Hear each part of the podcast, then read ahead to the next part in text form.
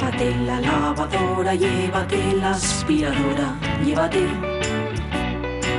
Llévate el secador de pelo. Llévate el horno, microondas, el casete, la olla express, pero la radio es mía.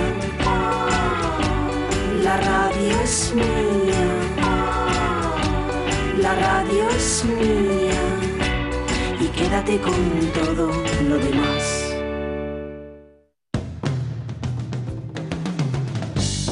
La radio es mía. Pachi Poncela.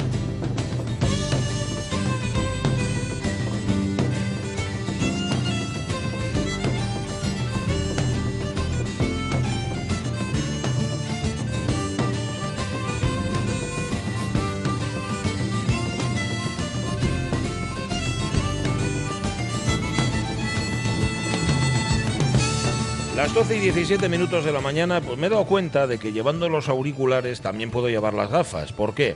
Porque como tengo problemas para ver de cerca o de lejos, lo- Mm. los auriculares me agarran la Ah. patilla de la gafa de tal manera que me puedo, me puedo levantar hacia arriba. bifocal. Eso es. Y entonces bajo, subo. Los oyentes no lo están viendo, pero imagínense, lo subiendo las gafas, bajando las gafas, subiendo. Así, y así puedo leerlo todo. Por ejemplo, puedo leer lo que nos pone Ramón Redondo en nuestro Facebook, aclarando que sí, de acuerdo, Zulu, pero Zulu de Michael Caine, no la película de Orlando Bloom. No, no, no, no, no, no. ¿Tú la has visto La esa de Michael Caine? La de. Michael Caine, ¿eh? No, no. Bueno, en- entre Orlando Bloom y Michael Caine siempre Michael habrá Caine. un mundo y eso que Orlando Bloom nos cae muy bien, etcétera, etcétera. sí, sí, sí, sí. Pero también es que entre el cine que hacía Michael Caine y el que hace Orlando Bloom, pues Claro, hay una diferencia. No son ellos, es el cine. Eso bueno, es. que también, ¿eh?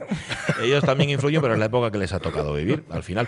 Y lo acabáis de escuchar también hace un rato, nos lo contaba Ignacio Varillas, el, el concierto, el concierto previsto para esta tarde, tarde, tarde, tarde, ¿eh? a las 11, es decir, por la tarde, más bien por la noche, en Soto Rey, ese homenaje en Alcordanza a Aurelio Argel, Ah. compañero de los medios informativos, un, bueno, de los medios informativos, de medios radiofónicos, un hombre, un hombre que además tenía voz de radio, ya suelo Sí, hablar con él, y sí. luego una bonomía que iba Sí. más allá del micrófono, un conocimiento de la música y una, no sé, y una querencia por la música, un amor por la música absolutamente fuera de fuera de lo humano casi, ¿no? Y sin embargo era humanísimo. El paisano le, de la traté pipa. mm, Poquitín. muy poco, pero mu- no sé, me pareció un tipo muy hondo. Mm. Totalmente, Sí, sí. muy hondo, además está, yo creo que está muy bien definido. Sí, y luego sí. cariñosísimo. Sí, sí, sí. Y eh, en, en casa, en mi casa, hay una casete Mm. que en su momento eh, Aurelio Argel y mi señora esposa compartieron pues emisora de radio.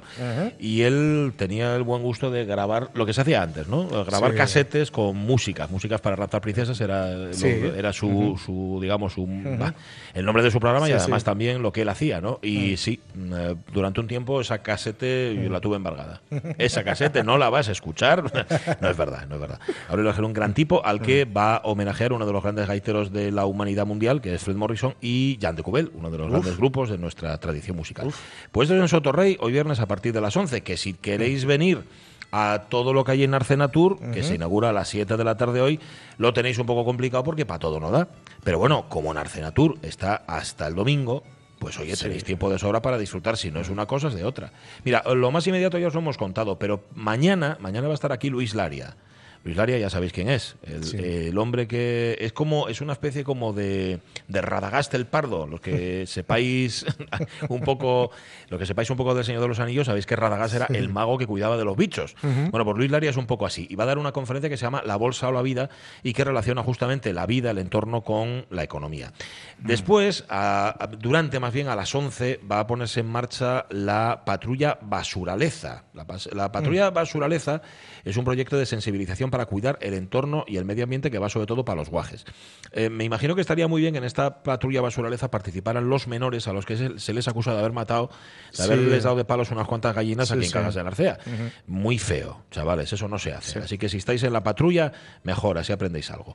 Lo nuestro y Javier Tejedor, que lo contábamos hace un momento, actúan a partir de las doce y media en esa sesión Bermud tan estupendo de Jungle Fevers, tú lo citabas antes, a partir de la una y media para presentar el Prestoso Fest. Hay desfile de diseñadores, fíjate, de Suroccidente, Robert Vetusta y Lucas Santiago. Eso va a ser a partir de las 5 de la tarde. Conferencia, deporte y ecoturismo. Esto va a ser a las 7 y hasta las 8.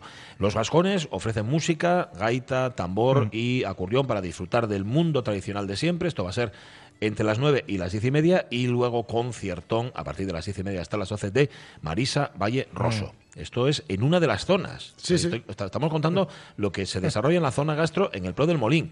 Es que no contamos todo lo que hay porque es una auténtica barbaridad. Pero mira, mañana, por ejemplo, antes lo, lo citaba Sonia Villaneda, el asunto de las mieles. Hay una cata de mieles de Fuentes del Mm. Narcea a partir de las seis y media. ¿Y es mielero tú?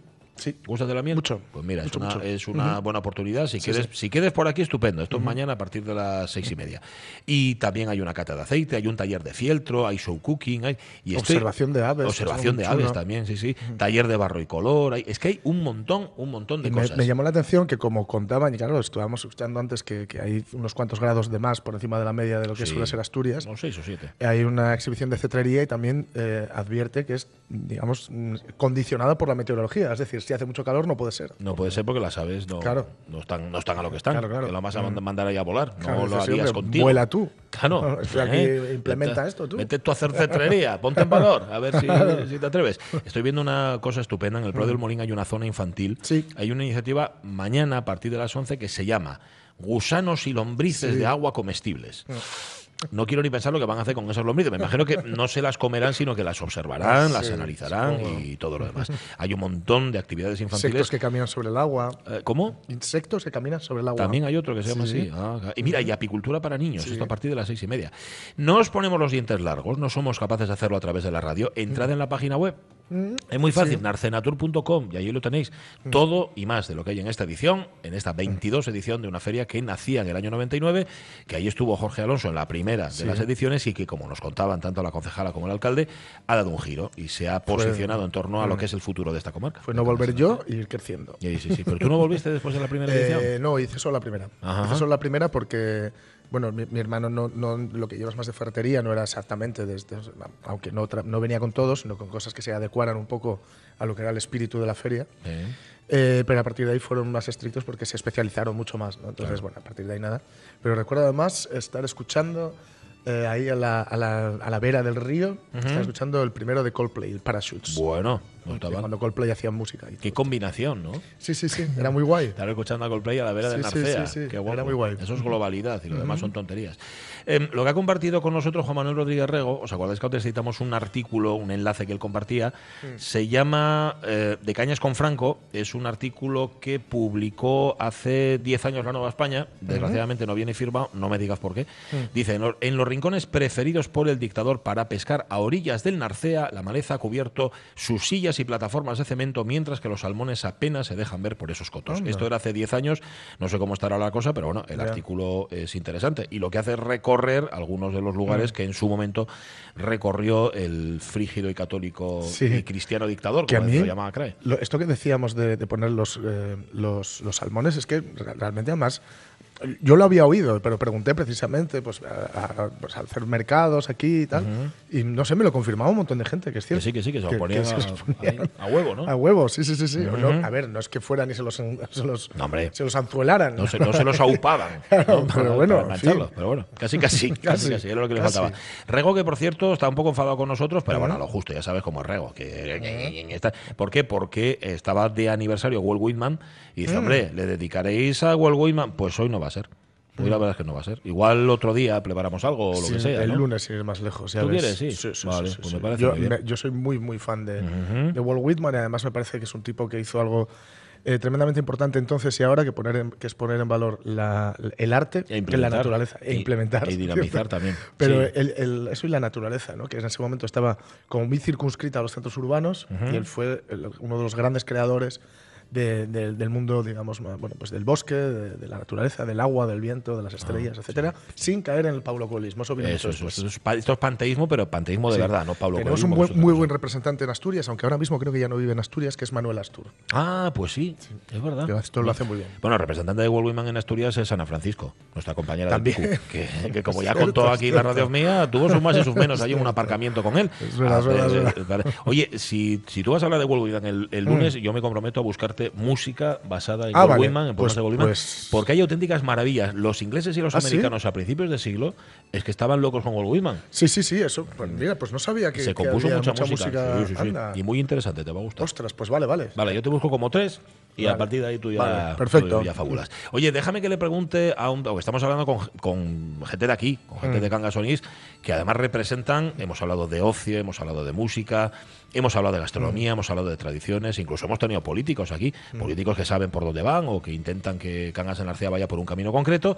Pero fíjate, un tipo que es Mm. de Béjar, que lleva 15 años viviendo en Gijón y que un día, no sabemos por qué, cae Mm. aquí en Cangas en Arcea y se enamora. ¿O no, César Andrino? Enamorado casi tanto como de mi mujer.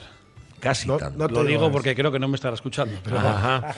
Bueno, eh, ¿cómo fue? ¿Cómo caíste por Cangas en la Pues mira, como sabéis, hace tres años empezamos a hacer unos documentales eh, que se emitieron en la TPA, llamados las series Crónicas Astures, eran cinco capítulos, y uno de ellos fue Comarca Fuentes del Narcea.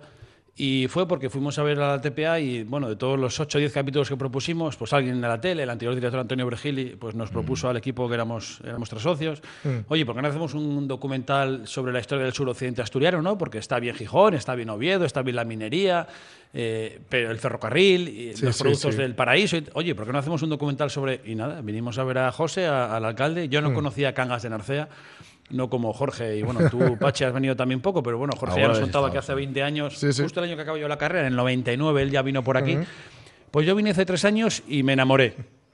Y me pasaba un poco como a mucha gente con la que hablo de Asturias, asturianos, amigos, Sí. que Cangas de Narcea, y lo dicen, porque yo lo decía hace tres años, ¿no? Que abren Cangas de Narcea. Si es que ya solo daba esta pereza el- el- la carretera, el venir, porque es un sitio, bueno, los últimos 20 kilómetros, Pachi, lo has visto, ¿no? Pues mucha, mucha curva, mucho Sí. tal. Pero vamos, si vienes un poco, que no tienes por qué venir rápido, desde Gijón, Oviedo, hora, hora y media, estás aquí, y es un sitio en el que lo digo, yo no tengo nada en Cangas, ¿eh? Ni familiares, y bueno, un fa- sí, familiares de mi mujer tenemos algunos, unos primos, pero quiero decirte que es un sitio en el que puede no llamarte la atención a priori si no estás aquí, no conoces un poco la comarca, pero es venir y es enamorarse, porque tiene tantos encantos Pues sí. de naturaleza, de ocio, de gastronomía, de- del vino, el parador, no hemos hablado, alojamientos rurales, muniellos, leitariegos, al que le guste el esquí. Sí. El que le guste el deporte tiene en noviembre la carrera, el trail de tierras pésicas. Es decir, tienes, como decía José el alcalde, tienes casi una actividad por, por mes del año, ¿no? Y la gente es tan acogedora, es tan agradecida y te abren sus puertas y sus brazos como si fueras casi de la familia desde el primer día que yo me siento, y está mal que lo diga porque los cangueses dirán, "Este- este tío está tonto. Yo me siento un cangués más. Sí, señor, y Y llevo hacen 15 sentir. años en Gijón y es que hablo de cangas como si estuviera aquí empadronado y viviera aquí. Sí, es cierto que antes cuando fuimos a Manín yo vi que le recibían con un poco de ya está aquí hasta. Ya está, hombre. Aquí, viene. Aquí vino el de Béjar, que es de Gijón, y sin embargo, oye de Cangas en la Arcea. Oye, eh. perdón, ¿eh? que me incorporo a vuestra conversación y ya Dime. que estáis hablando de las bondades de este lugar, Sí. ah, Ajá. voy a hacer patria, venga, tira, voy tira. a hacer Sin patria miedo. y voy a hablaros de su, mm, eh, ¿cómo se dice? Su, coro. Bien, eh, resumiendo. Muy bien. Ahí me Agrupación coral. Eh, Exacto, Sí. exacto. Eh, dirigida por una magnífica y maravillosa eh, música y mejor persona, que es mi prima. A ver, ¿Cómo se llama tu prima? Cristina Casielles. Cristina Casielles. Cristina Casielles.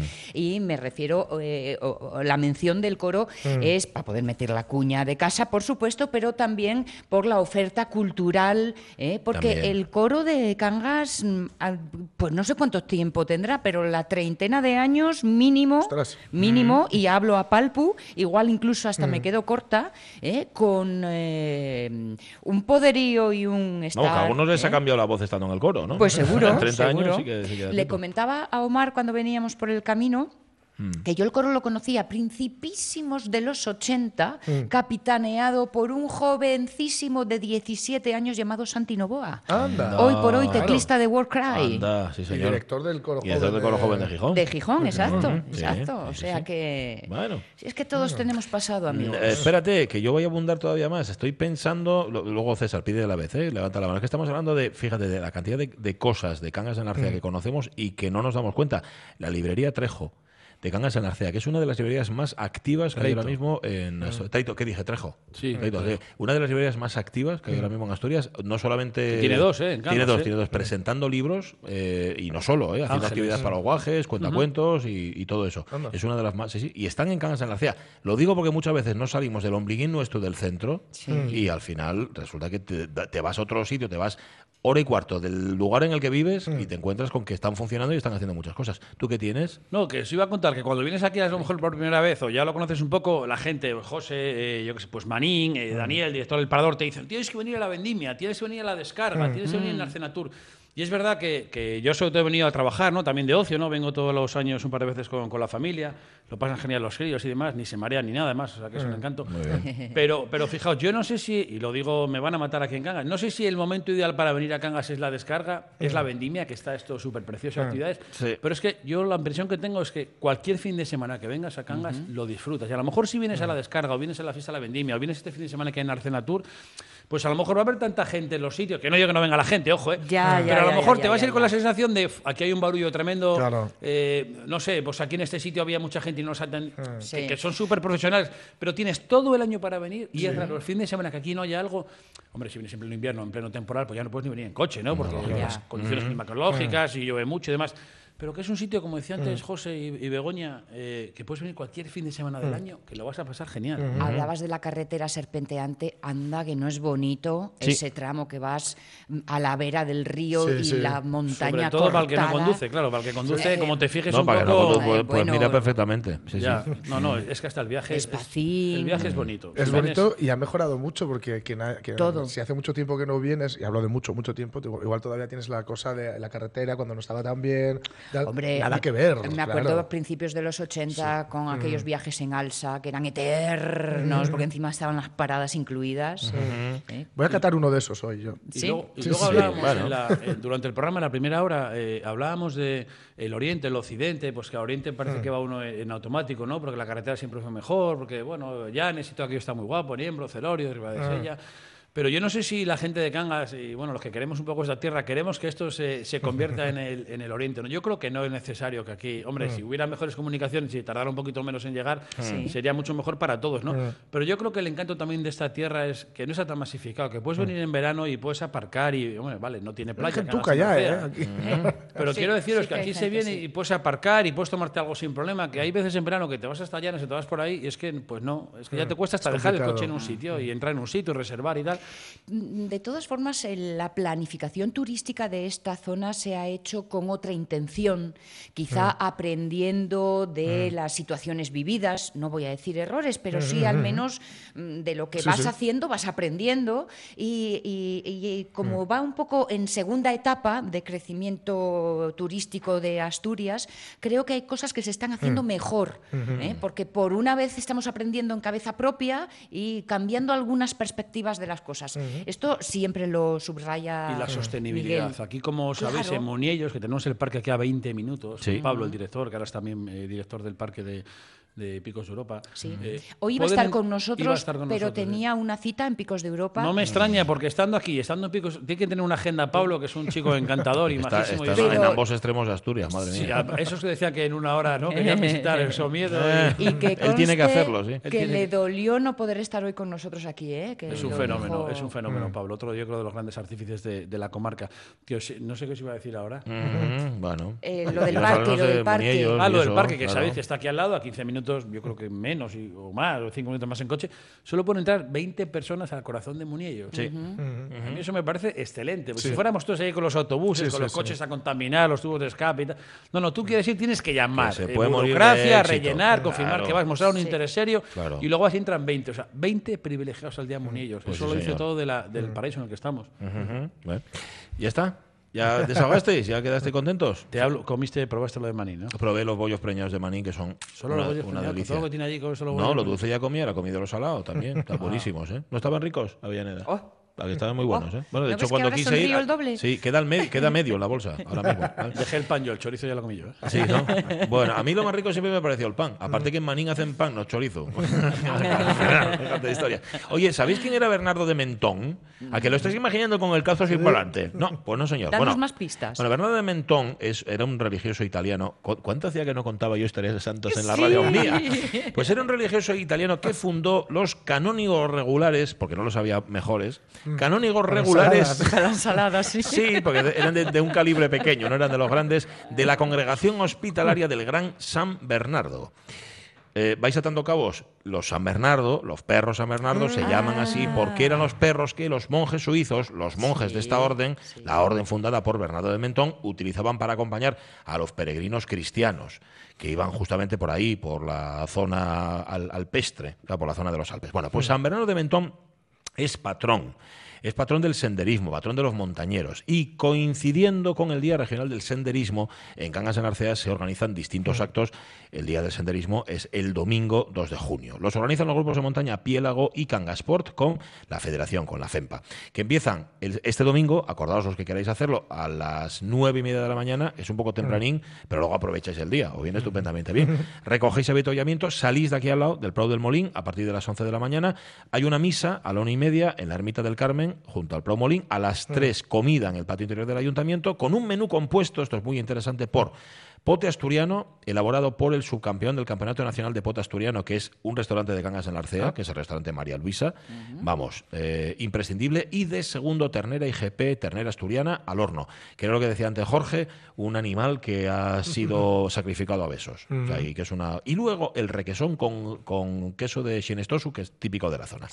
Hay, para la comida hay 350 plazas por riguroso orden de inscripción. Yo a estas alturas contar esto me da la impresión de que es inútil porque posiblemente esas 350 plazas ya se hayan cubierto. Máxime cuando el precio, porque esto lo subvenciona el Ayuntamiento de Cangas en Arcea, es de 8 euros. Habrá muchos que ya haya... Sí, 8 euros por comer lo que os he dicho y encima por tener un día así de, de confraternización. Pero Así que- entiendo, entiendo que la comida es después del esfuerzo. No hay esfuerzo. Ah, Es bueno. solo comida. No, Ah, no, no, Es un bueno, acto que se organiza. Claro que podéis empezado por ahí. Oye, que tú quieres, vas a las nueve y media, de nueve y media a diez y media a recoger el avituallamiento, vas, el plan, eh, y luego vuelves. Pero hay, pero hay una ruta también el domingo. Hay ¿eh? una ruta, sí, sí, Vale, domingo. vale. No, por eso yo me lié con la, vale. la ruta Nordic Walking. Eso es, esto es la, esto es la comida. ¿Cuál es esa? ¿La tienes tú ahí? Eso que- Ruta Nordic Walking. Venga, tira. No dead. Ajá. Pu- Punto de encuentro, la carpa de evento del Prado del Molín a las 10 de la mañana y se supone, se supone que a partir de las 12 y media la cosa está ya prau. Vale. Nunca mejor el prau del prau. ¿eh? O sea que está muy bien. Eh, claro que si en vez de ser de caminar sois de observar, puedo proponeros, por ejemplo, el taller de observación de fauna. Ah. Porque ese es a las 11 de la mañana y seguimos en el domingo para, para los que sean de mirar. Claro que también hay exhibición de cetrería, que eso ¿eh? tiene Mm, un que eso lo contaba Jorge, va a depender del tiempo. depende Si hace mucho calor, mm, eh, no salen las aves, por Vale. razones evidentes, para, no, para que no sufran. Y a mí me- lo que me gustaría es tirarme de la tirolina. Ah, ¿Sí? Bueno, ten cuidado, ¿eh? Ten cuidado. Bueno. Yo- no, digo que la primera bien, pero ya la segunda, ¿eh? Sí. igual corre serio riesgo. Hay que dejar sitio a los demás, ¿no? ¿Visteis cuánto? Para mí, por ejemplo, ¿visteis cuánto hay? Si queréis saber más, narcenatur.com, que es donde está toda, toda la programación de esta 22 edición, edición vigésimo segunda, que cumple, que, que se inaugura a las 7 de la tarde y que hasta el 2 de junio tenéis actividades a romper. Y encima con buen tiempo, cosa que se agradece.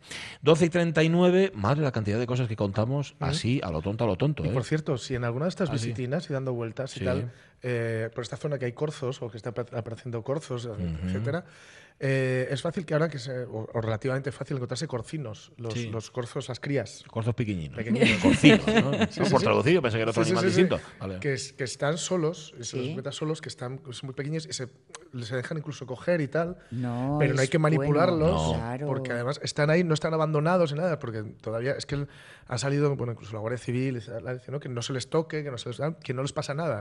Las, las madres Ajá. los dejan allí mientras van a sus cosas, quedan con sus amigas, tienen que ponerse al día, etcétera. Claro, sí. Y luego vuelven, en cuanto nos marchemos, van a, van a llamarlas y volver. Así que, bueno, Que no sí. es momento Bambi, vaya. Que no, que no, que no. que no. ¿Cuánto daño ha hecho Tirarle una Disney? Sí, es foto, que que, no- además también hay aquí una, una- Concurso un de concurso fotos. de fotos con móvil y tal. Se puede tirar una foto y ya está. Sigues tu camino y el bichín al suyo. Ya está, cada uno a lo suyo y oye, no, no- de todos. se entrecruzan vuestros caminos, pero no se entremezclan, es. que son cosas distintas. Oye, ya lo sabéis, eh, es que, es que no hago más que ver cosas en, en el orden del día de Narcenatur. Es que decía antes la concejala, lo pasamos bomba organizándolo, no me extraña, es que tiren en, en todas las direcciones. Bueno, Caunedo, pongámonos serios. Contamos un par de noticias un par de- y una además de bichinos, bueno, bichones.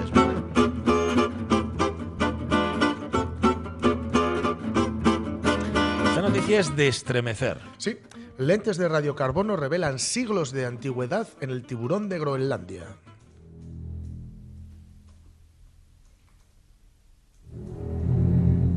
Hola.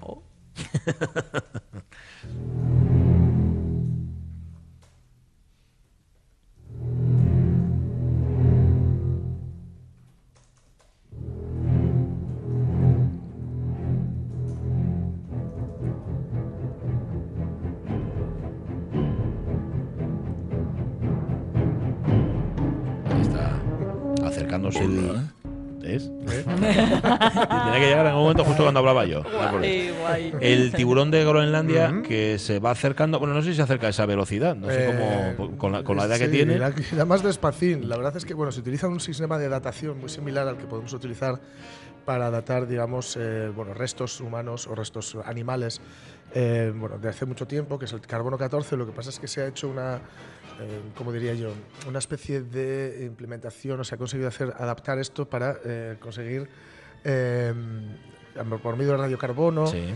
datar animales vivos, muy concretamente estos tiburones de Groenlandia. Ajá. Eh, el carbono 14, cuando se utiliza para fósiles, por ejemplo, para restos como huesos o madera, etcétera, ha de ser, han de ser restos muy antiguos, porque si no, no los, no los data bien.